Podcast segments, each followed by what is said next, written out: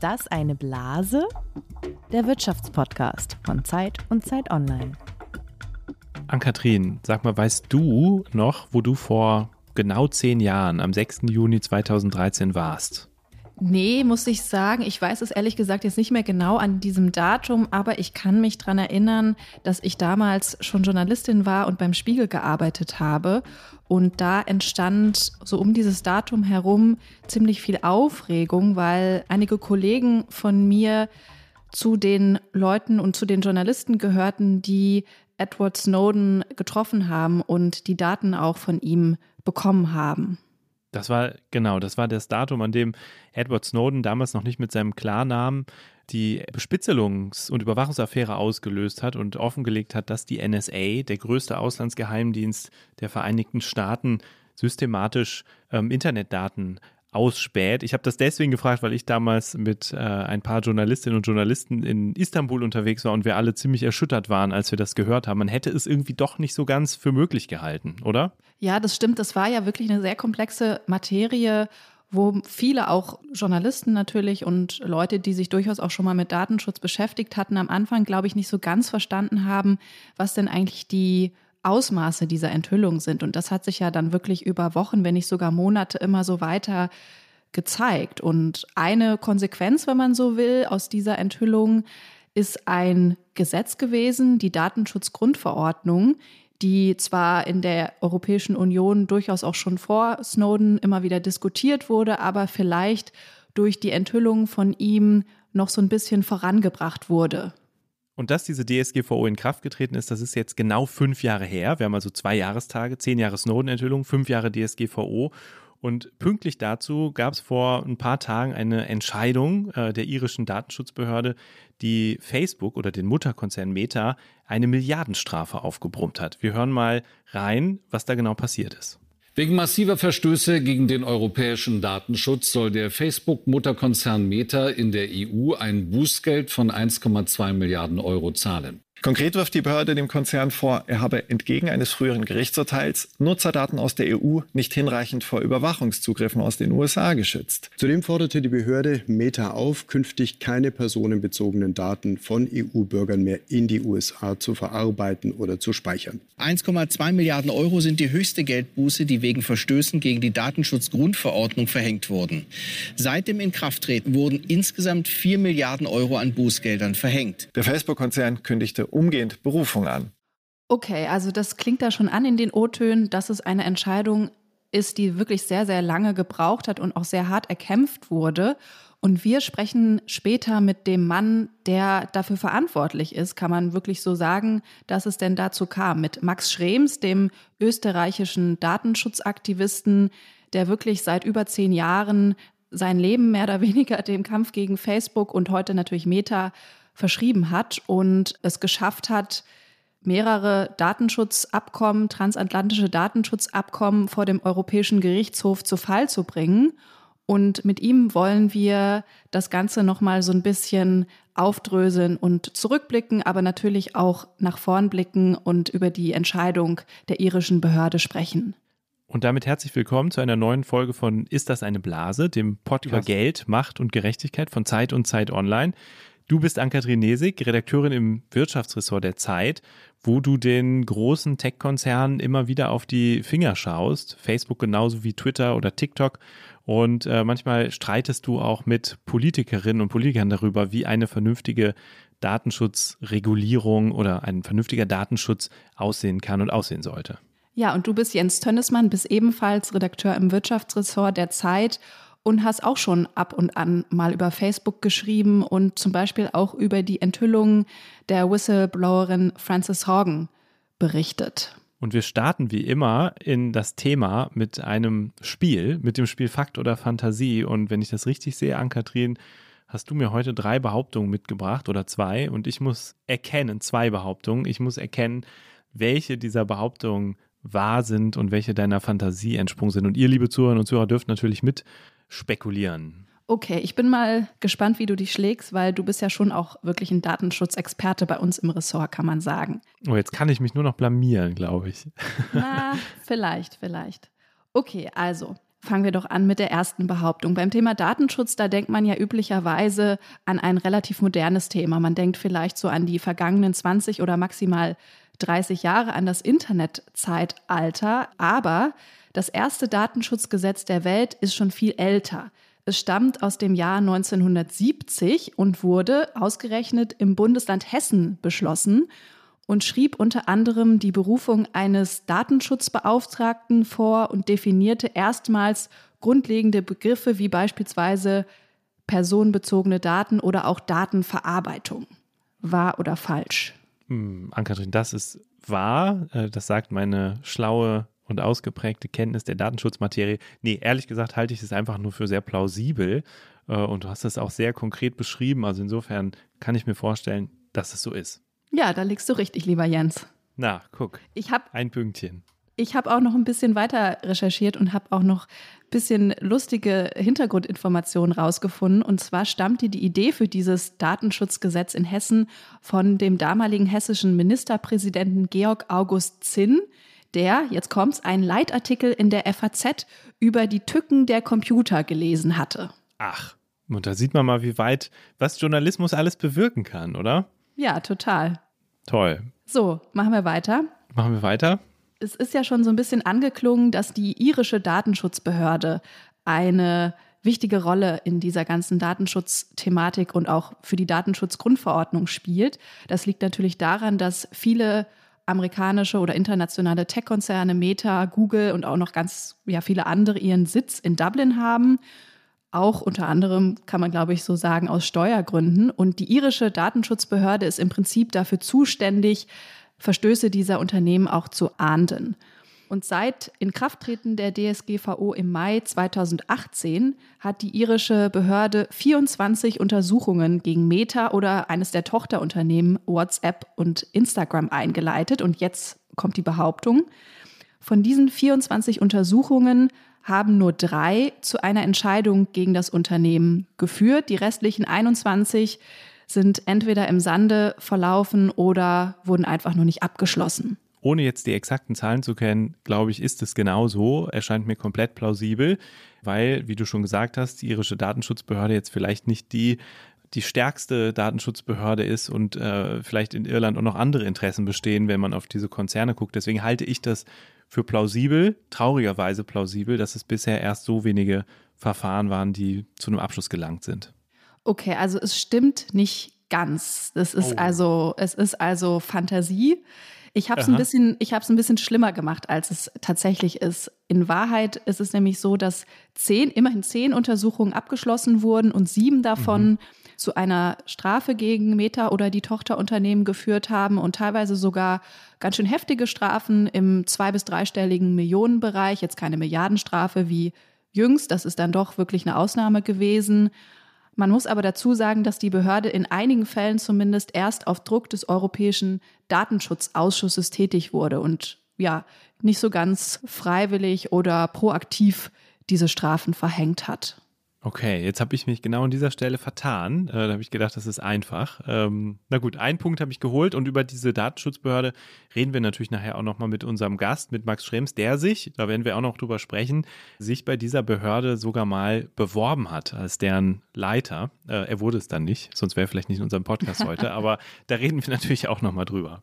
Okay, also die Materie ist echt ein bisschen komplizierter und deswegen wollen wir jetzt mal so ein bisschen Grundlagen schaffen und den Datenschutz und die Datenschutzgrundverordnung ganz grundsätzlich mal erklären. Dazu haben wir unsere geschätzte Kollegin Maike Laaf von Zeit Online eingeladen. Sie beschäftigt sich dort im Digitalressort schon seit vielen Jahren, unter anderem auch mit dem Datenschutz und der digitalen Sphäre. Und als erstes haben wir Maike gefragt, was passiert eigentlich mit unseren Daten, wenn wir im Netz unterwegs sind und besonders in sozialen Netzwerken wie Facebook?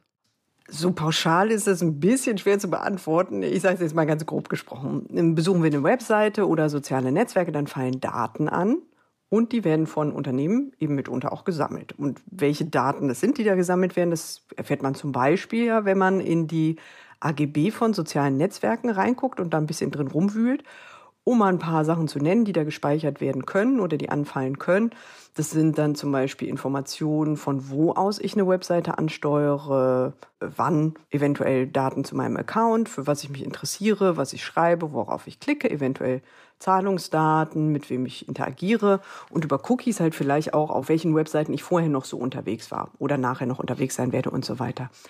Und verknüpft man diese Daten und sammelt die über Jahre, dann lässt sich daraus natürlich einiges über eine Person ablesen oder ableiten. Viele Firmen, insbesondere soziale Netzwerke, haben ein Geschäftsmodell darauf aufgebaut, eben diese vielen Informationen oder Datenpunkte, wie das dann heißt, über uns zu sammeln und zu verarbeiten.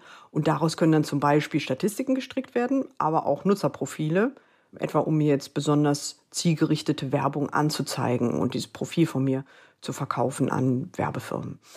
Wenn man über Datenschutz redet, dann kommt aber noch was anderes hinzu. Es gibt natürlich auch Unternehmen, die mehr über ihre Nutzer speichern, als sie angeben oder äh, als legal zulässig ist oder die Daten länger aufheben oder Daten für andere Zwecke dann doch verwenden, als sie angesagt haben oder als legal zulässig ist.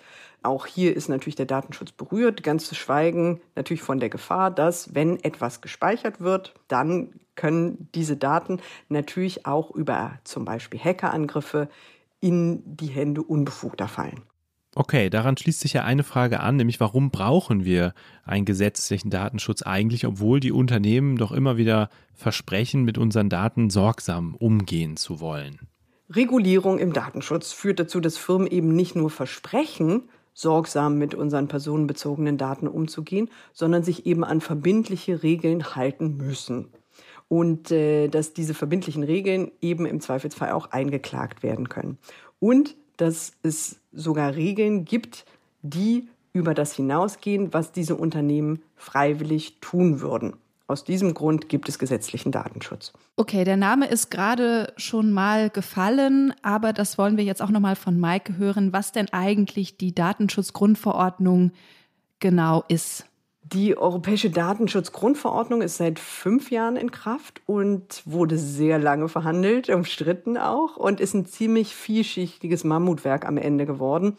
Deswegen muss ich auch hier grob vereinfachen. Also die DSGVO regelt Auskunftsrechte für Verbraucherinnen. Es gibt da also Rechte zur Löschung und Berichtigung von personenbezogenen Daten. Man kann Auskunft und Kopien seiner Daten bekommen und einfordern nach den Regeln. Es gibt Regeln zur Speicherung von Daten und man bekommt bestimmte Rechte die, der Verarbeitung seiner Daten, die Verarbeitung seiner Daten einzuschränken.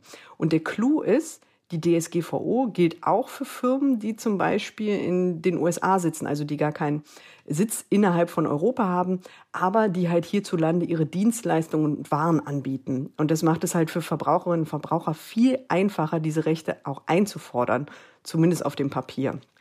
Man muss sagen, rund um ihre Einführung waren viele Beobachter von der DSGVO nicht besonders begeistert. Da gab es viele Sorgen, dass die ein ziemlich bürokratischer Albtraum wird. Fünf Jahre nachdem sie dann tatsächlich da ist, muss man allerdings sagen, befürchtete Abmahnwellen sind größtenteils ausgeblieben. Trotzdem trifft die DSGVO häufig nicht auf große Gegenliebe von Menschen im Alltag, weil sie mit was assoziiert wird, was viele Menschen sehr nervt, nämlich Cookie-Banner. Das sind diese Kästchen, auf die man auf Webseiten ständig stößt, bevor man die Webseite einsehen darf, wo man sein Einverständnis zur Datenverarbeitung erklären muss oder dem widerspricht. Das empfinden viele Menschen als sehr nervig, weil das halt sehr häufig auftritt. Es gibt allerdings auch noch einen anderen Blick auf die DSGVO und der ist eher positiv. Viele Menschen, gerade Menschen, die äh, Experten sind im Datenschutz tätig und so weiter, sehen die DSGVO tatsächlich in der Praxis als gute Absicherung der Privatsphäre von Bürgerinnen und Bürgern. Und ich muss auch sagen, aus Recherchen, das ist eine Wahrnehmung, die mir auch zum Beispiel aus den USA immer wieder begegnet, zumindest bei Menschen, die sich aus unterschiedlichen Gründen mit Privacy-Themen beschäftigen gibt es eine positive Wahrnehmung der DSGVO, mitunter schon fast so was wie so ein bisschen Neid darauf, dass man hier wirklich was geschaffen hat, das Einfluss haben kann auf das Handeln großer Firmen und da wirklich eine Veränderung herbeiführen kann. Eben im Spiel, im Fakt oder Fantasie haben wir schon kurz darüber gesprochen, wie aktiv die irische Datenschutzbehörde so war oder auch nicht war. Die Frage an Maike ist jetzt, wie hat die DSGVO unterm Strich den Datenschutz bisher verbessert? Wie viele Bußgelder gab es zum Beispiel gegen Internetkonzerne? Was ist dabei rumgekommen? auch hier mal grob gesprochen, die DSGVO ermöglicht es halt in vielerlei Hinsicht, sich zum Beispiel gegen große Tech-Konzerne zu wehren, wenn sie im Umgang mit privaten, also personenbezogenen Daten nicht die notwendige Sorgfalt walten lassen. Anders gesagt, halten die sich nicht an EU-Regeln, dann drohen ihnen halt hohe Bußgelder. Ein prominentes Beispiel ist, kürzlich wurde das höchste Bußgeld bislang wegen DSGVO-Verstößen verhängt gegen Facebook, also dem Facebook-Mutterkonzern Meta. 1,2 Milliarden Euro wegen der Daten, wegen der Weitergabe von personenbezogenen Daten in die USA. Zusätzlich hat Meta jetzt fünf Monate Zeit, Daten nicht mehr in den USA zu speichern, da ihre Praxis zu verändern. Das ist nicht das erste Mal, dass es ein hohes Bußgeld gegen ein großes Unternehmen gab. Zuvor war Amazon zum Beispiel zu mehr als 700 Millionen Strafe verurteilt worden, wegen ihres Systems zum Werbetargeting, auch gegen WhatsApp und Google wurden schon Bußgelder verhängt. Und die Logik dahinter ist ja klar, denke ich. Je teurer es für Unternehmen wird, gegen europäische Datenschutzregeln zu verstoßen, desto eher werden sie natürlich versuchen, das zu vermeiden. Und in der Höhe, über die wir da reden, sind das natürlich inzwischen Summen, die auch diese großen Unternehmen nicht erfreuen dürften. Und äh, zusammengenommen zeigt es, denke ich, die DSGVO kann durchaus ein scharfes Schwert sein, um sich den Umgang mit personenbezogenen Daten eben nicht einfach von großen Tech-Unternehmen zum Beispiel diktieren zu lassen, sondern selber ähm, Regeln einzuführen, selber rote Linien einzuführen und in deren praktische Umsetzung eben auch einzufordern. Okay, also ich glaube, jetzt haben wir so ein bisschen die Grundlagen geschaffen und jetzt steigen wir ein bisschen tiefer ins Thema ein und ziehen mit unserem Gast Max Schrems nochmal so ein bisschen Bilanz, der natürlich da auch eine sehr explizite Meinung zu hat. Äh, du hast es angesprochen, Jens. Er hat ja wirklich sehr, sehr viele und sehr langjährige Erfahrungen inzwischen schon nicht nur mit der irischen Datenschutzbehörde, sondern eigentlich auch mit wahrscheinlich fast allen Datenschutzbehörden, die es so gibt in Europa. Du, lieber Jens, hast heldenhaft das Interview alleine geführt, weil ich leider verhindert war. Aber ich bin jetzt sehr gespannt, worüber ihr debattiert habt. Ja, das nehme ich gerne mit. Danke dir auch nochmal für die vielen Fragen, die du schon vorher mit überlegt hast. Also, das muss man vielleicht auch sagen. Du warst nicht dabei, aber du warst in den Fragen präsent.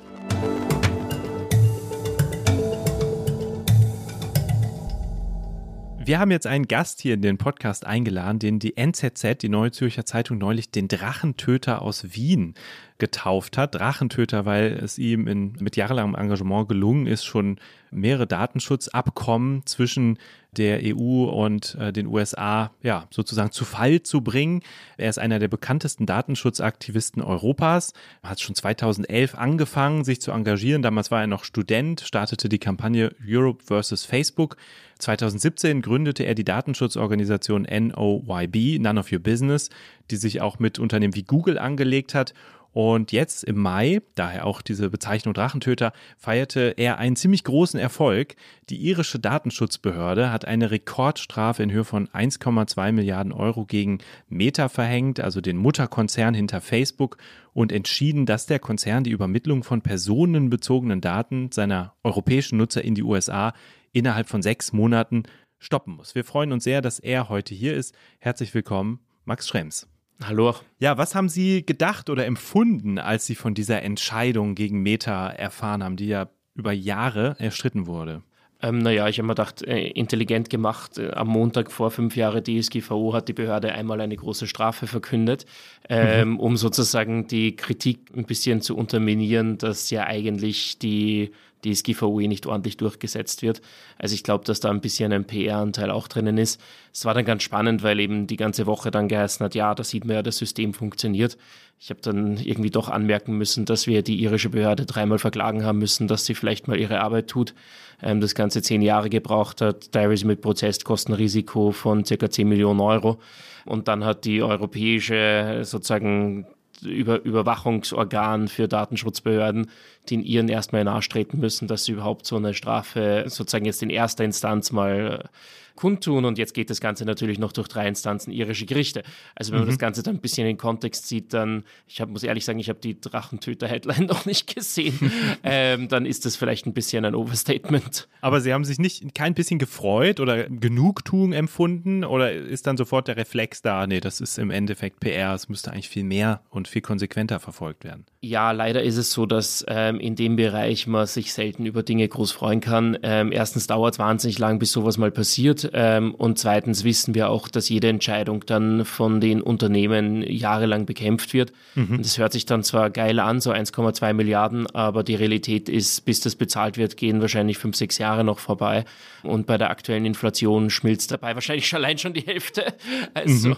ich glaube, man muss das ein bisschen in, in, in Kontext sehen. Ja. Man merkt schon, dass das ein ziemlich ausdauernder, ja, ausdauernde Sache ist, sich gegen Facebook oder für Datenschutz äh, zu engagieren.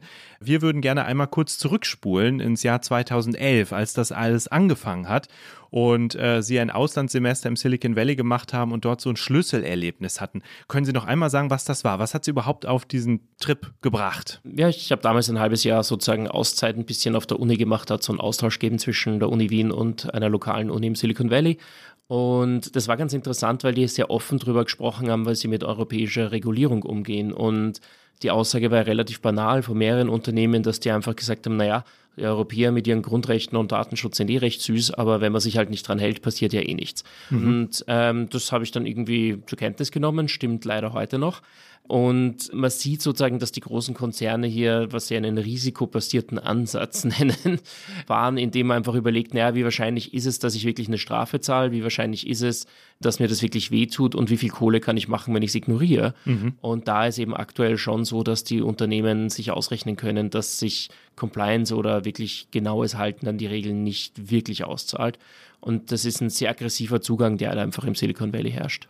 Okay. Und Sie haben dann 2011, um noch einmal in dieser Zeit zu bleiben, entschieden zu kämpfen und haben ganz am Anfang erstmal Ihre Daten als Facebook-User bei Facebook angefordert. Und wir haben einen alten O-Ton aus der Tagesschau rausgesucht, den wir gerne einmal kurz einspielen würden. Das Internetnetzwerk Facebook steht erneut in der Kritik. Diesmal geht es um die Speicherung von Informationen, die Nutzer auf ihrem Profil eingestellt haben. Das Unternehmen speichert diese über Jahre, auch wenn die Nutzer sie schon längst gelöscht haben. Facebook sieht dabei keine rechtlichen Probleme. Datenschützer kritisieren diese Praxis aber. Facebook zählt weltweit rund 800 Millionen Mitglieder. Der Wiener Jurastudent Max Schrems wollte es ganz genau wissen. Welche Daten speichert Facebook über ihn? Doch obwohl er seinen Datensatz nach EU-Recht einfordern kann, rückte Facebook ihn erst nach vielen E-Mails und Briefen raus. Dafür kam es dann umso dicker. 1200 Seiten mit allem, was er in drei Jahren Mitgliedschaft bei Facebook hinterlassen hat. Also ganz schön viel Material. Was waren das damals genau für Daten, die Facebook über Sie gespeichert hatte? Was hat Sie vielleicht auch überrascht, was Sie nicht erwartet hatten, darin zu finden? Naja, der große Teil sind Daten, die man erwartet, also was man halt eintippt. Ähm, es gibt dann aber doch einen großen Teil und der ist halt über die Jahre auch immer größer worden von Daten, die hochgerechnet werden zum Beispiel. Mhm. Ähm, also bei mir war das zum Beispiel, dass man probiert hat herauszufinden, was ist die letzte Location, wo ich war, obwohl ich damals, das waren noch Handys aus der vorigen Generation, auch keine Facebook-App hätte oder irgendwelche GPS-Daten da drinnen habe. Da hat man halt probiert, dann sowas hochzurechnen. Oder was sehr spannend war, ist, dass die ganzen gelöschten Daten noch da sind. Also damals war es auch ein bisschen einfacher, Daten wieder zu löschen. Das ist ja heute schon fast unmöglich. Ähm, aber dann sind die gelöschten Daten halt wieder da gewesen. Die waren nur gefleckt als gelöscht. Also da steht dann drüber gelöscht und direkt drunter kommen die Daten. Und damit hat man dann schon sehen können, dass innerhalb von drei Jahren war das eben über 1200 Seiten an Daten zusammenkommen sind und dabei auch durchaus viele Daten, die andere Leute über einen schreiben. Also auch diese Idee von wegen, ja, wenn ich es nicht eintippe, dann haben sie es ja nicht, ähm, war damals schon absehbar, dass es nicht, nicht realistisch ist und hat sich halt inzwischen mit Big Data Analyse etc. schon vollkommen überholt, weil selbst wenn ich nur ein Freundesnetzwerk habe, kann ich halt allein aus den Freunden hochrechnen, mhm. was meine politischen Meinungen sind, sexuelle Orientierung, all das ist relativ leicht, allein schon aus dem Freundeskreis hochzurechnen viele Menschen denken ja oder dachten auch damals schon, ich habe ja eigentlich nichts zu verbergen und mir tut es auch nicht weh, wenn ich meine Daten weitergebe. Warum war das damals bei Ihnen anders? Also warum hatten Sie einen anderen Reflex? Ich bin witzigerweise jemand, der selber recht viel teilt privat, also wo ich die Meinung habe, okay, ich habe jetzt auch nicht das Problem, dass irgendjemand irgendwas weiß, aber mhm. ich mag selber die Hoheit drüber behalten und mag entscheiden, welchen Teil will ich teilen und welcher nicht. Und es gibt natürlich auch viele Menschen, wo es wirklich relevant ist, ob Information da ist oder nicht. Und wenn man es dann ein bisschen genauer sieht, dann sind natürlich natürlich, Werbung hört sich mal nett an, aber Werbung ist hauptsächlich dafür da, uns Dinge zu verkaufen, die wir sonst wahrscheinlich nicht kaufen würden und uns dementsprechend ein bisschen ärmer zu machen. Oder ähm, ganz klassisch Kreditauskunft ein, basieren auf Falschinformationen, da haben wir auch einige Fälle dazu bei Neub, ähm, wo dann Leute zum Beispiel, ja, vielleicht den Kredit zwar bekommen, aber halt 0,2, 0,3 Prozent mehr zahlen müssen, weil mhm. das halt bei der Analyse der Bank irgendwie mit eingeflossen ist. Und das sind dann schon Zehntausende, Hunderttausende Euro, die das auf ein Leben ausmachen können. Und da wird es dann schon ganz interessant. Die Schwierigkeit ist, dass es sehr schwer durchschaubar ist. Also all das passiert nicht am Screen, sondern auf irgendwelchen Serverfarmen im Hintergrund und wir sehen oft das Resultat gar nicht und wissen gar nicht, was passiert. Und das ist generell bei Datenschutz so ein bisschen das Problem. Das ist eher so eine Bauchgefühlsthematik. Man kann es aber nicht filmen. Es gibt kein, sozusagen keine Fresse dafür. Ich bin so ein bisschen so eine Datenschutz-Mickey Maus, damit man dem ganzen Ding überhaupt eine Fresse geben kann. Aber es ist ein, ein sehr schwer fangbare Thematik. Mhm. Treffen tut es einen dann oft, wenn man sozusagen die Konsequenz hat. Aber das ist erst sehr spät oft. Ne? Sie haben es gerade lustig formuliert. Sie sind die Datenschutz-Mickey Maus. Interessanterweise hat der Kampf für mehr Privatsphäre sie zu einer super öffentlichen Person gemacht. Also die NZZ nennt sie den Drachentöter aus Wien. Die Urteile, die der EuGH später gefällt hat, tragen ihren Namen, heißen Schrems 1 und Schrems 2. Sie waren schon 2011 auf der Titelseite der Bild-Zeitung, was bei dem bei dem Thema Datenschutz jetzt auch kein Automatismus ist, eher im Gegenteil. Vor allem zu dem Zeitpunkt damals, ja.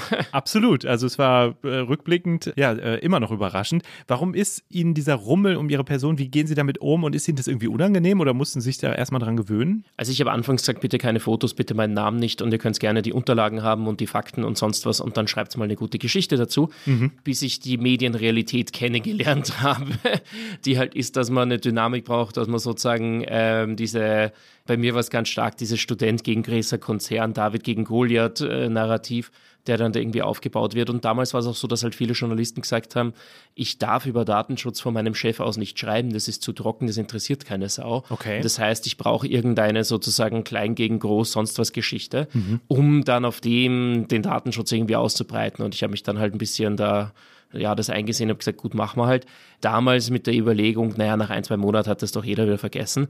In dem Bereich gibt es aber dann nicht so viele Leute und das mhm. ähm, wiederholt sich dann doch weiter, beziehungsweise habe ich dann auch, bin auch beim Thema selber dran geblieben. Und dann wird das zunehmend sozusagen so ein Selbstläufer. Und ähm, genau, aber es ist mir persönlich ehrlich gesagt nicht besonders angenehm, weil ich glaube, dass wir generell in der Gesellschaft zunehmend ein Problem haben, dass wir jetzt auch bei Politik und Co. nicht wirklich sozusagen überlegen, was ist der Inhalt davon, sondern halt irgendeine Person mögen oder nicht mögen. Mhm. Und so sollten wir eigentlich gesellschaftlich keine Entscheidungen treffen. Aber es ist halt ein bisschen so eine Realität, die wir inzwischen haben. Ja, das Thema ist dann immer brisanter eigentlich geworden. Zwei Jahre später, 2013, also auch exakt vor zehn Jahren, hat ein Amerikaner ja enthüllt, was die Geheimdienste machen, die amerikanische oder vor allem die NSA, die amerikanische NSA, also der größte Auslandsgeheimdienst, was der eigentlich macht, um an Daten zu kommen und wie er ja mit YouTube, Facebook, Google, Apple, Microsoft, Yahoo, Skype zusammenarbeitet. Es waren die Enthüllungen von Edward Snowden und dazu gerne auch noch mal einen O-Ton. Auch die Server von neuen US-Internetfirmen werden vom Geheimdienst angezapft, darunter YouTube, Facebook, Google, Apple, Microsoft, Yahoo und Skype.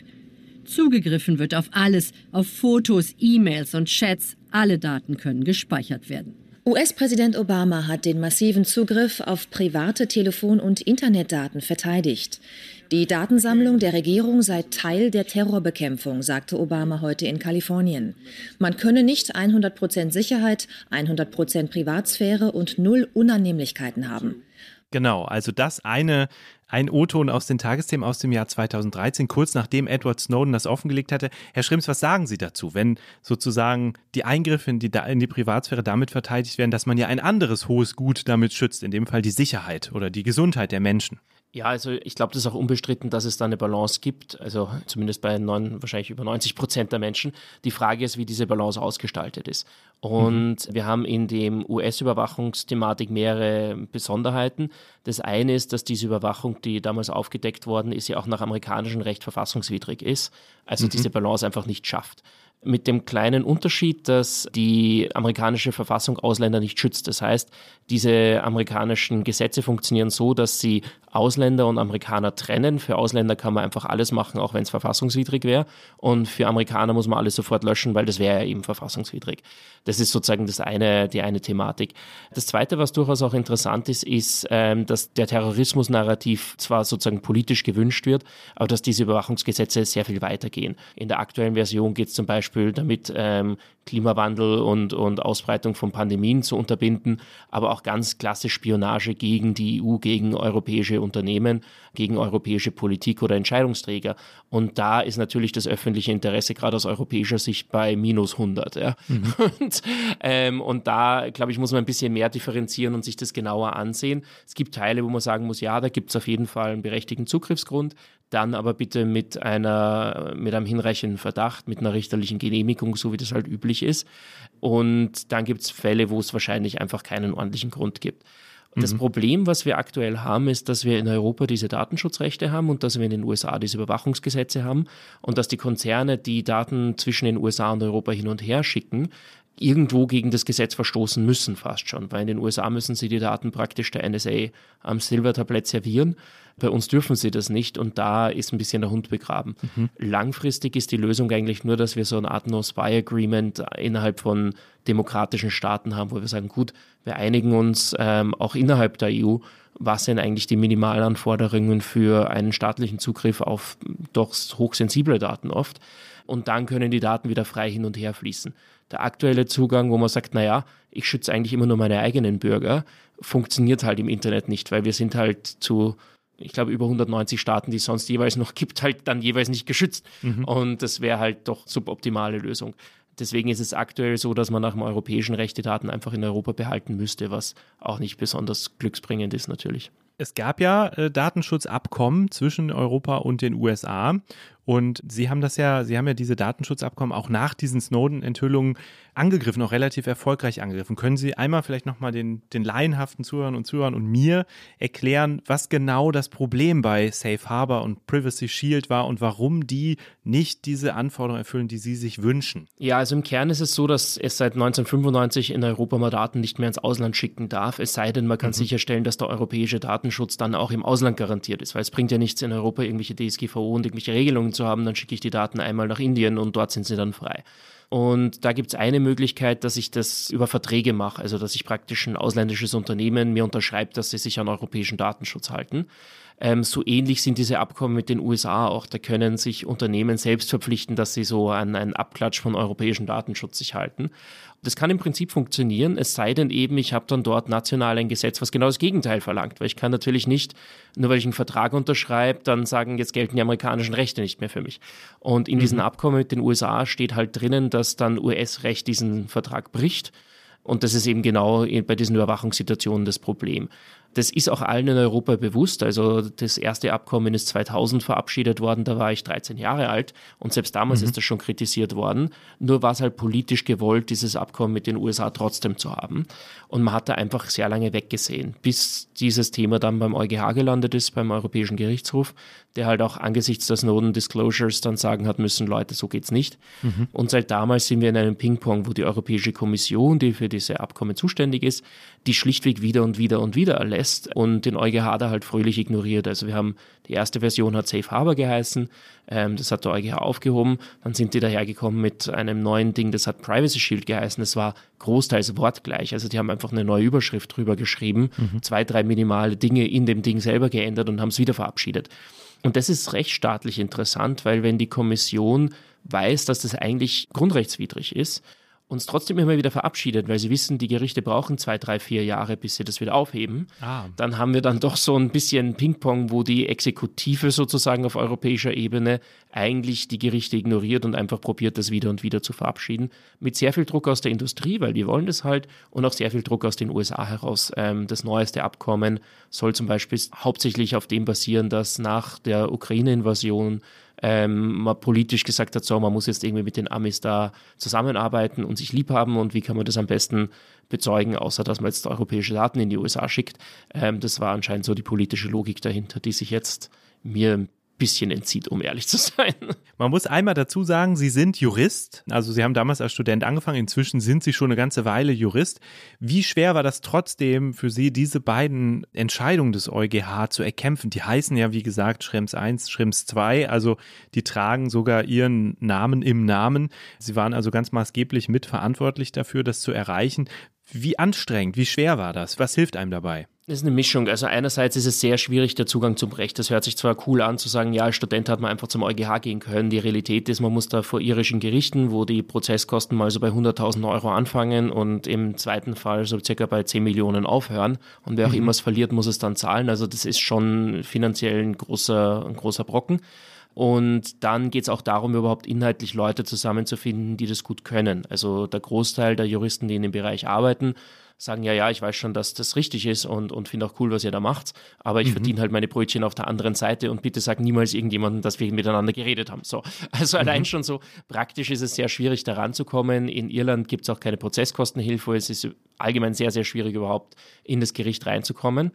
Und da muss man, sagen wir mal, schon sehr viel Ausdauer haben und vielleicht Dinge auch manchmal nicht so ganz ernst nehmen und ein bisschen auf österreichisch-deutsch würde man sagen, ein bisschen Schneid haben und sagen, so, dann machen wir mal und dann äh, schauen wir weiter. Inhaltlich muss man sagen, ist es gar nicht so schwierig. Also die, die Rechtsbrüche, die wir im Datenschutz haben, sind so extrem, dass es selbst für große Kanzleien auf der Gegenseite, und wir sind jetzt ein Verein mit 20 Leuten und davon nur 10 Juristen, mhm. ist es für uns doch sehr einfach, da große Sprünge zu machen, weil der Rechtsbruch so fatal ist, dass du halt auch mit einem guten Anwalt nicht mehr viel daran retten kannst als Konzern. Und das ist so die Mischung am Ende. Ne? Trotzdem vielleicht die Frage, woher bekommen Sie eigentlich das Geld, um zum Beispiel diese 20 äh, Mitarbeiterinnen und Mitarbeiter zu bezahlen? Woher haben Sie das am Anfang bekommen, als Sie das noch als Student gemacht haben? Das man muss ja von irgendwas leben, man muss dieses, diese Organisation äh, finanzieren. Wer unterstützt sie und hat sie unterstützt? Ich selber mache das alles noch pro bono und gemeinnützig. Und wir haben damals auch wirklich eine Gruppe gehabt von Anwälten und Juristen und Universitätsprofessoren, die wirklich sozusagen da auch gemeinnützig mitgearbeitet haben. Das war der größte Teil.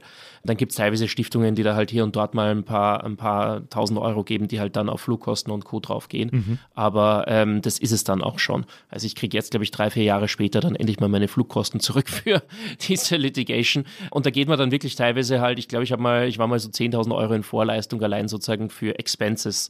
Das ist mal sozusagen, wie es früher war.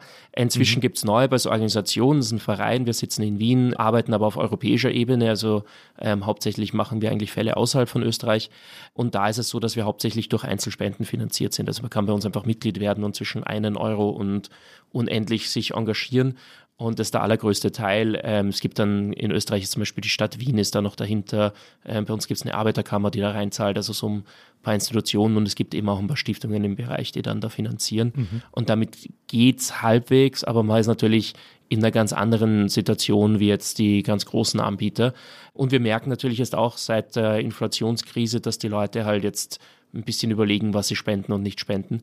Und da hat man dann auch ein bisschen eine Thematik. Aber im Großen und Ganzen sind wir als Verein eigentlich ganz gut aufgestellt äh, im Vergleich zum Rest. Ja. Haben Sie in diesen vielen Jahren mal irgendwann auch harte Anfeindungen gespürt? Und von wem? Und gab es tatsächlich auch mal einen Moment, wo Sie vielleicht wegen solcher Anfeindungen oder wegen knapper Mittel oder so auch oder der ganz, des ganzen Aufwands wegen vielleicht sogar aufgeben wollten. Sie wollten das ja, haben Sie eben gesagt, anfangs eigentlich nur ein paar Monate machen. ja, äh, man rutscht da so ein bisschen rein und, und dann ist man halt, wie gesagt, zuerst die Datenschutz mit Maus und dann ist es wieder schwierig, die nicht mehr zu sein. Bei uns hat es einerseits Anfeindungen, muss ich sagen, ist sehr überschaubar. Mhm. Also die Leute, die uns folgen, die finden das, was wir machen, eigentlich ganz cool. Zum gewissen Grad gibt es das in Deutschland witzigerweise in der, in der Juristenbubble sehr. Also die ist teilweise sehr hart und auch sehr, ja, ich glaube dann schon fast sehr unkollegial, wo man sagt, okay, das verlässt teilweise den Boden von dem, wo man sagt, das ist eine ordentliche Konversation. Ich muss ehrlich sagen, das kenne ich nur in Deutschland, mhm. wo wirklich teilweise auch herumgeschmissen wird mit Sachen, die jetzt ja nicht mehr ganz lauter sind, sagen wir mal so. Mhm. Was man manchmal mitbekommt, ist so hinter vorgehaltener Hand irgendwelche Verschwörungstheorien. Also es ist irgendwann mal geflotet worden, dass ich von der Deutschen Telekom bezahlt werden würde, mhm. ähm, dass man dann irgendwelche Journalisten erzählt haben, wo man sich dann fragt, ja, welcher zugetrunkene, niedergekokste Mensch hat das sich überlegt. Ähm, ich nehme das aber nicht so ernst, muss ich denken, weil also ich weiß auch, dass der Konzern, aus dem das rausgekommen ist, ich glaube jetzt nicht, dass die das sozusagen absichtlich blenden, sondern dass da einfach irgendein Mitarbeiter ein bisschen überengagiert ist. Und muss ehrlich sagen, dass ich das, also bei uns das nie ein größeres Thema war. Aber es sind so einzelne Anekdoten. Und hinschmeißen wollten sie es auch nicht? Oder gab es mal so einen Moment, wo sie, nee, das ist einfach zu viel. Das macht mich, ist ja auch Stress, immer hin und her zu fliegen. Ich glaube, was bei uns das größte Thema ist, ist eigentlich die, die Untätigkeit der Behörden. Also wir haben wirklich, mhm. und das betrifft auch in Deutschland, gibt es ja 17 Datenschutzbehörden, in jedem Bundesland einen plus einen Bundesdatenschutzbeauftragten aber auch in allen anderen EU-Mitgliedstaaten, dass wir eigentlich auf europäischer Ebene ein sehr strenges Gesetz haben mit auch sehr hohen Strafen. Also da war ja diese 4% des weltweiten Umsatzes oder 20 Millionen Euro. Und jetzt sehen wir, dass eigentlich die, die Behörden, die zuständig sind dafür, entweder die Mittel nicht haben, die Fähigkeit nicht haben oder die Expertise nicht haben oder einfach nicht wollen. Das ist in den verschiedenen Mitgliedstaaten Kombinationen von verschiedenen Elementen mhm. und die Durchsetzung schlichtweg nicht funktioniert. Und wir haben aktuell, ich glaube, über 85 Prozent unserer Fälle, also wir haben über 800 Fälle, die wir betreiben als Neub, ja. ähm, werden aktuell einfach nicht behandelt. Und so eine Klage auch in Deutschland, um die Behandlung zu erzwingen, kostet dann schon mal 2000 bis 5000 Euro so in der Größenordnung. Mhm. Und das kann sich auch ein Normalbürger nicht leisten. Und das ist schon enttäuschend, weil ja eigentlich von der Politik versprochen worden ist, es wird jetzt ordentlich durchgesetzt und jeder hat ein gratis Klagerecht und Beschwerderecht. Und wenn ich dann mein Beschwerderecht ausführe und die Behörde tut halt nichts, dann kostet die Durchsetzung meiner Gratis-Beschwerde 5000 Euro und dann ja. erledigt sich das Ganze. Und da muss man schon sagen, das ist auch ein bisschen für uns ein, eine, eine, Quelle vom Frust und auch, wo wir sehr viele E-Mails bekommen, wo einfach Bürger sagen, das ist doch irgendwie alles ein korruptes und absurdes System, das kann doch gar nicht sein. Ich gehe jetzt nicht davon aus, dass das wirklich korrupt ist, aber man merkt so das Feeling da. Ne? Aber es gab keinen Moment, höre ich raus, in dem Sie wirklich mal drüber nachgedacht haben, es sein zu lassen, weil es zu aufwendig ist oder, oder Ich bin ein bisschen so ein Lastenesel, der der da einfach dann weitermacht. und, und ich glaube, ein Teil im Aktivismus oder bei NGOs ist wirklich ein Problem, dass Leute an das glauben, was sie da machen. Und wenn es dann nicht funktioniert oder schwierig wird, man dann halt auch sehr verbunden ist dem Thema. Ja, und das, das belastet natürlich. Ja. Und ähm, ich glaube, dass ich so eine Tendenz habe, das alles nicht ganz ernst zu nehmen und ein bisschen so eine kritisch lustige Distanz zu diesen Klagen und zu diesen Beschwerden zu betreiben. Mhm. Das macht es deutlich einfacher, dass man halt, auch wenn irgendwas daneben geht, sich dann nicht besonders ärgert, sondern denkt, naja, ist halt so und, und, und let's move on.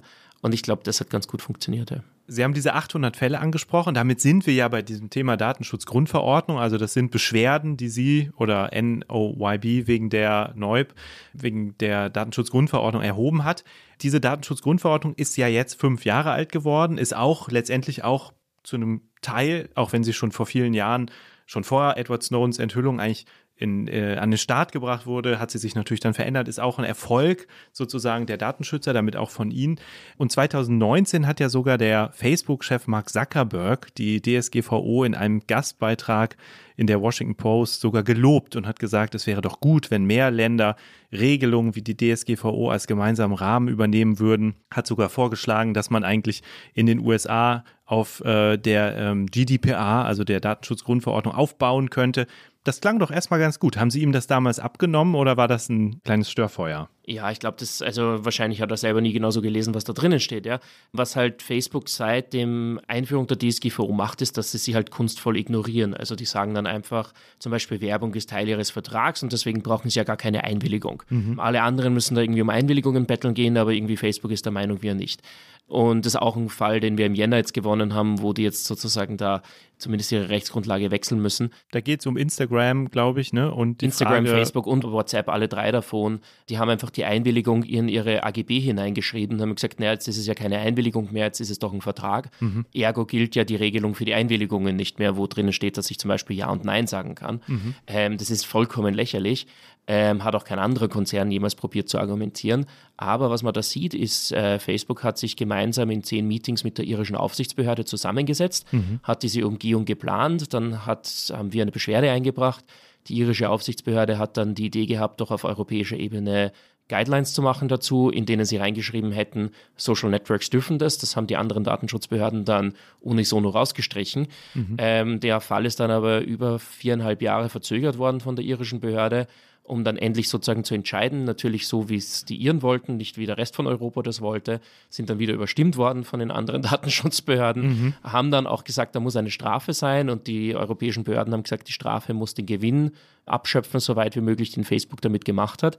Der Gewinn sind mehrere Milliarden Euro. Die Strafe war aber nur 700 Millionen und das ist dann einfach in Irland wird das schlichtweg nicht durchgesetzt. Mhm. Und das sind die Elemente, die dann schon frustrierend sind, weil es ein strukturelles Problem ist, wo einfach einzelne Aufsichtsbehörden ihre Hauptaufgabe darin sehen, die Unternehmen zu schützen und den Unternehmensstandort zu fördern, wie man das dann schön sagt, anstatt wirklich die Gesetze durchzusetzen. Und da haben wir auch in, in anderen Ländern ähnliche Situationen, wo einfach gezielt Leute hingesetzt werden, die dann sagen, leider, leider ist das alles nicht machbar. Mhm. Und da ist gerade, gibt es jetzt Statistiken zu den fünf Jahren der DSGVO, die Behörden haben über 300 Millionen Euro Budget europaweit, also da kann man schon was machen. Mhm. Da kommt aber oft nicht viel raus. Interessant ist auch, dass 100 Millionen davon allein Deutschland sind, also ein Drittel des europäischen Datenschutzbudgets wären eigentlich die deutschen Behörden. Und von denen weiß man eigentlich fast gar nichts, was sie tun, weil die deutschen Behörden, obwohl sie auch für Informationsfreiheit zuständig sind, ihre Entscheidungen nicht mal veröffentlichen. Also da ist eigentlich so ein bisschen ein schwarzes Loch, wo wir wenig wissen und auch wenig hören von wirklich aktiver Durchsetzung. Wenn man sich jetzt fragt, warum Irland, das liegt daran, dass Facebook in Irland seinen europäischen Sitz hat. Deswegen ist die irische Aufsichtsbehörde zuständig. Sie haben sich auch schon oft mit dieser Behörde gefetzt. Ich glaube, sie haben sich sogar mal als deren Chef beworben, was dann, glaube ich, nichts geworden ist. Die Welt sehe vielleicht heute anders aus. Dazu muss ich einwerfen, ich habe einen Satz in die Bewerbung hineingeschrieben, so Bewerbungsunterlagen zu bekommen und das, glaube ich, betrunken zehn Minuten vor Bewerbungsfrist. Ähm, also das, nur, dass das sozusagen ihm richtig on record ist, das war keine ernsthafte Bewerbung. Ähm, Wäre aber wahrscheinlich interessant geworden. Hauptsächlich ist uns darum gegangen, um mal mitzubekommen, wie die Leute dort eigentlich bestellt werden und wie viel die zum Beispiel auch bekommen. Also die kriegen ja über 15.000 Euro im Monat. Ähm, da könnte man sich dann schon erwarten, dass da vielleicht was bei rumkommt auch. Ne? Haben Sie eigentlich mal mit, mit Mark Zuckerberg oder einem anderen hochrangigen Facebook-Manager gesprochen? Sind die mal auf Sie zugekommen? Haben Sie das mal versucht? Gab es mal so einen unmittelbaren Dialog? Ähm, anfangs, wie ich diese Beschwerden da 2011 eingebracht habe, hat es direkt ziemlich bald mal ein E-Mail gegeben von einem Facebook-Manager, um das zu besprechen.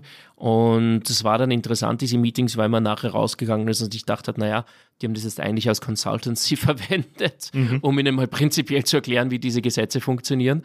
War natürlich relativ sinnlos, genau. Aber sonst gibt es eigentlich jetzt nicht besonders viel Kontakt. Mhm. Ich glaube, dort ist es ja die Situation ein bisschen angespannt. Bei den meisten anderen Unternehmen ist es so, dass die uns ja auch sehr aktiv dann anschreiben, wie auch bei den meisten Beschwerden dazu schreiben, wie man es rechtskonform macht, wie man es richtig macht.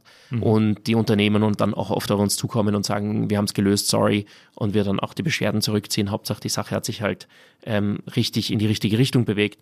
Und das ist pro Unternehmen ein bisschen verschieden. Mhm. Facebook hat da halt eine sehr, sehr, sehr aggressive Art und ist da sicher ein bisschen ein Extremfall. Jetzt lassen Sie uns noch einmal über die aktuelle Entscheidung reden aus dem Mai, als diese große Strafe gegen Facebook beschlossen wurde oder verkündet wurde, 1,2 Milliarden Euro.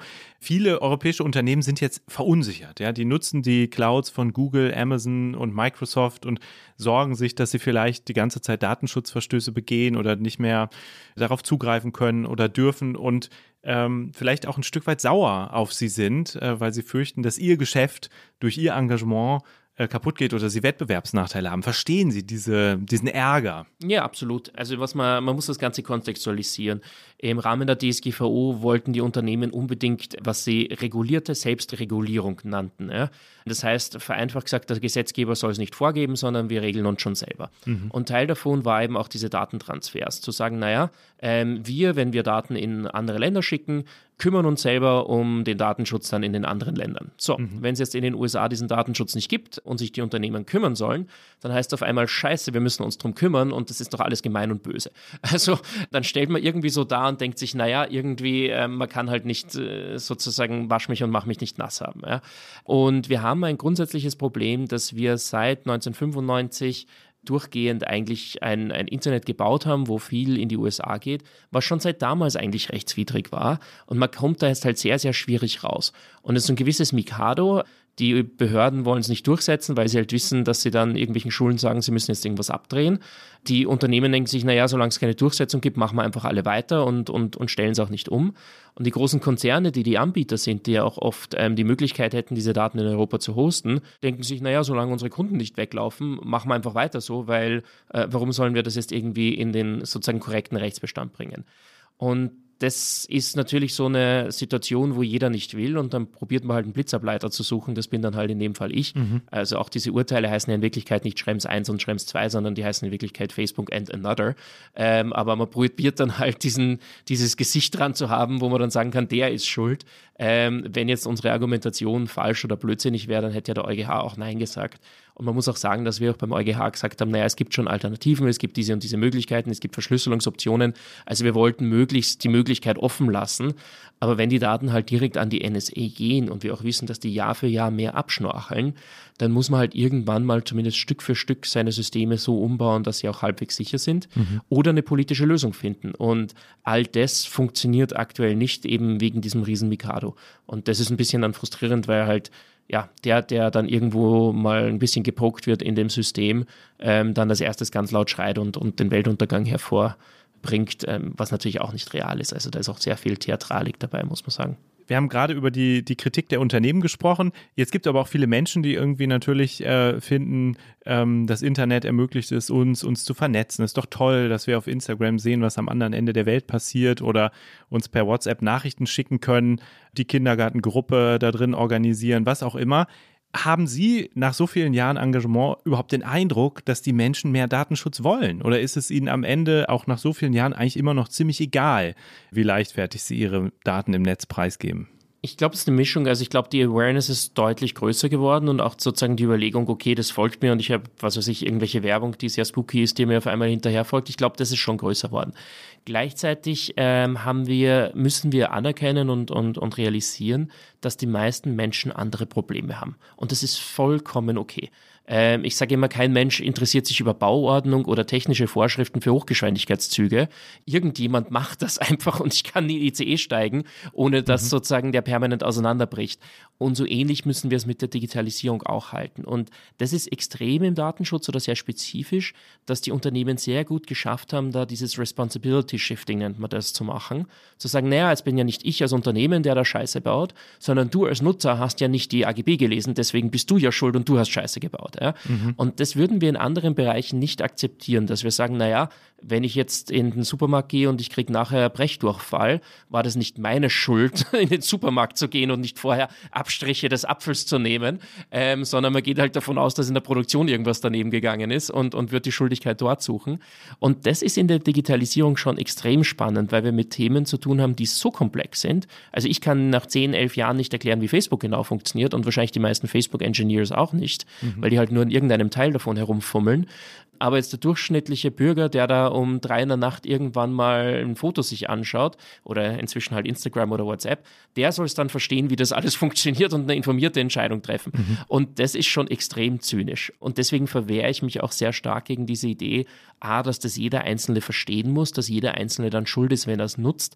Ich glaube, dass wir in einer entwickelten Gesellschaft ähm, schon zum System übergehen müssen, wo wir Fachbehörden haben, die das wirklich ordentlich verstehen, das ordentlich regulieren und so, dass ich mir eine durchschnittliche App, die jetzt nicht super sketchy oder super bösartig ist, runterladen kann und davon ausgehen kann, dass sich die halbwegs an die Gesetze hält.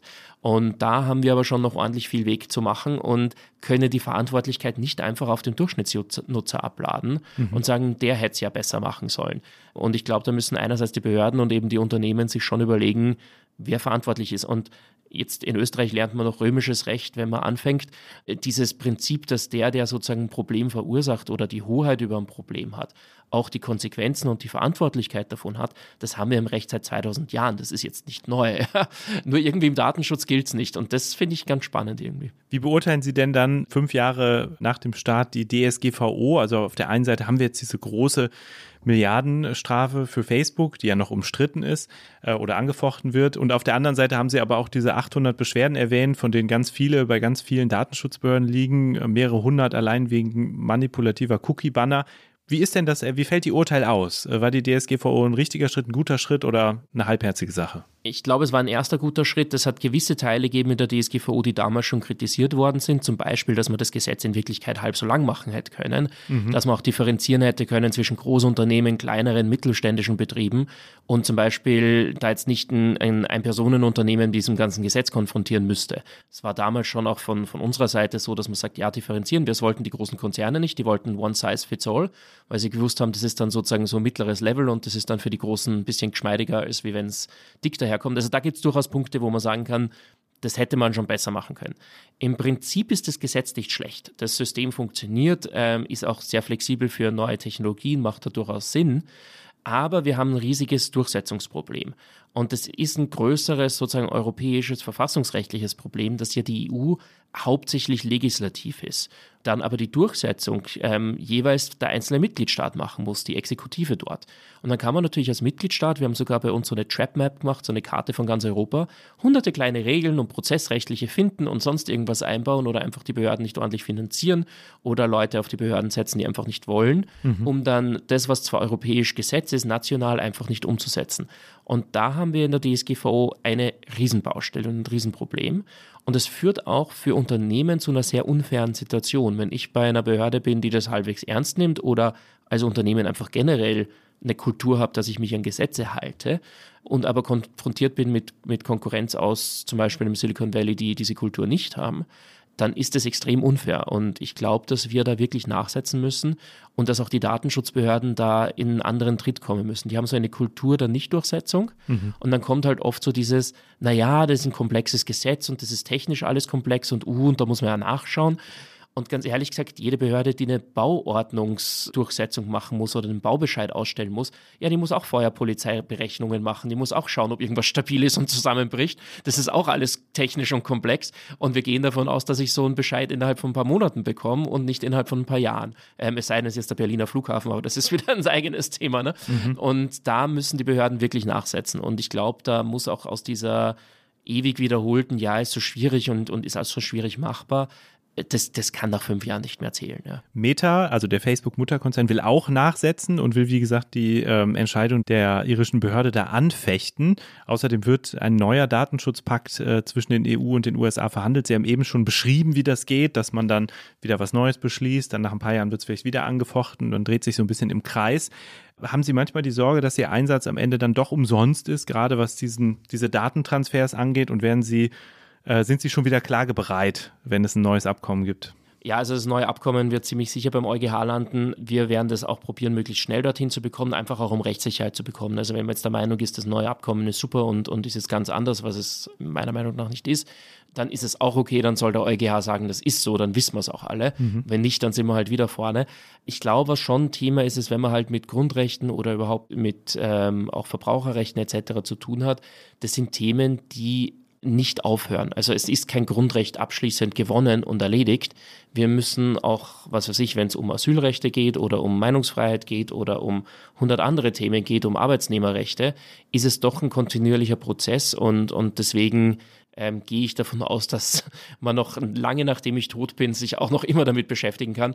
Genauso ähnlich wie jetzt, was weiß ich, äh, Verbraucher- oder Arbeitnehmerrechte vor 100, 150 Jahren mal mehr Thema geworden sind. Und wir haben bis heute sozusagen die, die Diskussionen dazu und, und die Frage, wo ist die richtige Balance oder wie ist, wie ist das fair zum Beispiel, ja. Mhm. Und ich glaube, das wird in der Digitalisierung ähnlich sein. Ähm, ich glaube, dass wir jetzt noch in so einem extrem Wild-West-Modell sind, wo das alles neu ist und man einfach mal sich nicht dran hält und schaut, was passiert und dass es auch da auf Seiten der Unternehmen zunehmend wahrscheinlich mal ja, erwachsener wird und man sich ein bisschen zumindest die ärgsten Dinge nicht mehr diskutieren muss, sondern dann vielleicht ein bisschen in die kleineren Nuancen überschwenken kann in die nächsten 10, 20 Jahren. Okay, die letzte Frage. Haben Sie eigentlich noch Ihr Konto bei Facebook, mit dem vor, ja, zwölf Jahren alles angefangen hat ähm, und wo Sie sich schon damals 1200 Seiten Daten haben ausdrucken oder zuschicken lassen? Ja, habe ich noch allein sozusagen, man braucht es ja, jetzt da redet der Jurist, man muss ja Betroffener sein, um noch eine Beschwerde einbringen zu können. Okay. Das heißt, man muss sozusagen allein schon, um die Verfahren weiterführen zu können, natürlich ein Konto dort haben.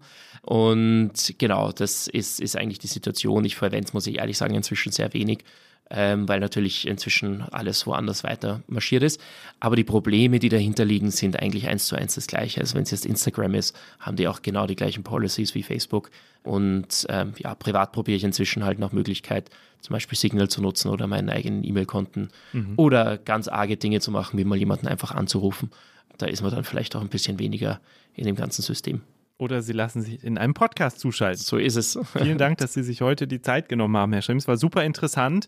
Wir sind gespannt, wie sich das weiterentwickelt und danken für Ihre ja, offenen Worte.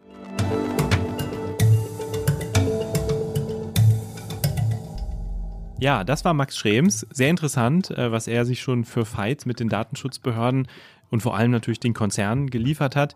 Und für uns steht am Ende des Podcasts ja immer die Frage, ob sich da wirklich fundamental was ändert. Und in diesem Fall, ob sich der Datenschutz fundamental verbessert und der Datenmissbrauch durch Konzerne, durch die äh, Tech-Unternehmen äh, am Ende nur eine Blase war, äh, die vielleicht mit dem jungen Internet entstanden ist und auf der zumindest auf lange Sicht die Luft jetzt langsam abgelassen wird, auch durch diesen Entscheid gegen Facebook. Was glaubst du denn, Ann-Kathrin?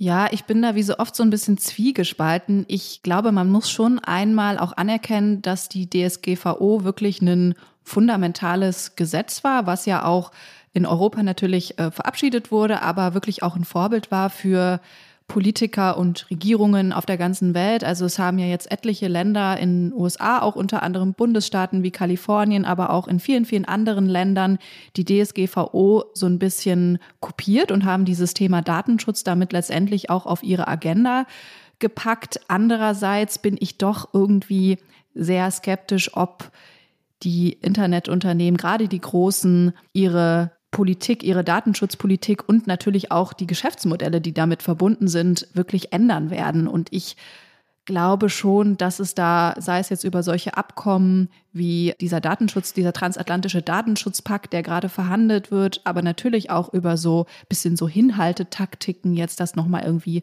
vor Gericht anfechten, sich einfach letztlich nicht so viel ändern wird. Und ich bin da doch auch bei den Datenschutzaktivisten, die das Ganze mittlerweile eher sehr, sehr pessimistisch sehen. Was glaubst du, Jens? Ich glaube, bei mir überwiegt deutlich der letzte Aspekt, also die Skepsis und der Pessimismus, bei allem Respekt für das, was äh, Max Schrems und was seine Organisation auch schon erreicht hat, was Datenschützer schon durchgesetzt haben, habe ich doch den Eindruck, dass das eben sehr viel, ähm, sehr viel Kampf und Anstrengung bedeutet und auch weiterhin bedeuten wird und dass es einfach immer noch zu leicht ist für die Konzerne, mit den Daten Dinge anzustellen, äh, für die sie eigentlich nicht gedacht sind, äh, was auch so ganz grundlegende äh, Mechanismen einfach bewirken, ja, dass ich eben diese Plattform umsonst nutzen kann. Also ist der Weg zu einer Einwilligung einfach sehr kurz. Ich sehe das an meinen Kindern, die ähm, nutzen jetzt auch schon äh, WhatsApp und Instagram und überhaupt mal über das Thema Datenschutz mit denen zu sprechen, kann man machen, aber ich sehe sofort, für die überwiegt einfach der Gewinn. Ja, die sehen, ich kann mich da austauschen, ich kann da Videos mit meiner Cousine austauschen und so weiter. Datenschutz ist ein schwer zu erklärendes Thema und wenn man darüber nachdenkt, dann begreift man, wie wichtig der ist, aber man ist irgendwie dann doch sehr schnell wieder bereit, das preiszugeben und das ist für die Konzerne natürlich sehr dankbar. Also ich glaube auch, oder ich sehe das eher wie du pessimistisch und glaube trotzdem nicht, dass diese Anstrengung von Max Schrems und Co., dass sie vergeblich ist. Also ich glaube, es ist dennoch wichtig, weil es könnte noch viel schlimmer sein. Ja, wir haben natürlich jetzt sehr viel über Meta gesprochen, über ein amerikanisches Tech-Unternehmen oder amerikanische Tech-Unternehmen ganz allgemein, aber mittlerweile haben wir das ja auch mit beispielsweise chinesischen Tech-Unternehmen zu tun. TikTok ist da natürlich das größte Beispiel. Und ich glaube, ähm, wenn man jetzt über so Abkommen redet, dann kann man vielleicht mit den USA, trotz der ganzen Erkenntnisse, die Snowden natürlich gebracht hat und der Skepsis, die man zu Recht auch der amerikanischen Regierung oder den Geheimdiensten zumindest entgegenbringen kann, irgendwie einen Partner der westlichen Allianz. Und das ist natürlich bei China überhaupt nicht der Fall. Da hat man es einfach mit einem autoritären Regime zu tun. Absolut. Also, wir sehen, Datenschutz muss erkämpft und verteidigt werden. Es bleibt spannend, wie gut das gelingt. Wir sagen an dieser Stelle Dankeschön, liebe Zuhörerinnen und Zuhörer, fürs Zuhören. Teilt uns gerne mit, wie ihr über das Thema Datenschutz denkt, wie ihr damit umgeht mit euren Daten, ob sich das vielleicht auch verändert hat. Schreibt uns dazu an blase.zeit.de. Äh, teilt unseren Podcast gerne auch mit anderen und bewertet ihn, wenn ihr die Gelegenheit dazu habt. Genau, und wir bedanken uns an dieser Stelle natürlich auch wie jede Woche bei Charlotte und Maria von den Pool Artists und Munia und Ole vom Podcast-Team von Zeit Online. Und wenn ihr jetzt noch ein ganz kleines bisschen dran bleibt, dann hört ihr wie immer unser Tierorakel.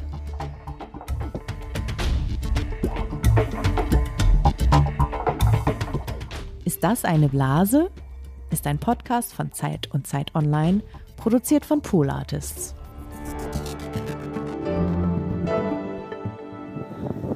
Guten Morgen von der Hamburger Außenalster, wo hier schon wirklich Dutzende Gänse darauf warten, dass sie eine Frage zum Datenschutz beantworten können. Ich habe ehrlich gesagt ein bisschen Angst, weil Gänse ja dafür bekannt sind, dass sie auch mal ein bisschen aggressiv sein können. Aber für den Podcast werde ich mich natürlich todesmutig hier dieser Aufgabe stellen. Es geht darum, dass die Gänse sagen sollen, wie es Ende 2025, also in ungefähr zweieinhalb Jahren, um den Datenschutz in Europa steht. Genauer gesagt um das schon mit Max Schrems diskutierte neue Datenschutzabkommen zwischen den USA und Europa. Und ich gebe den Gänsen drei Wahlmöglichkeiten.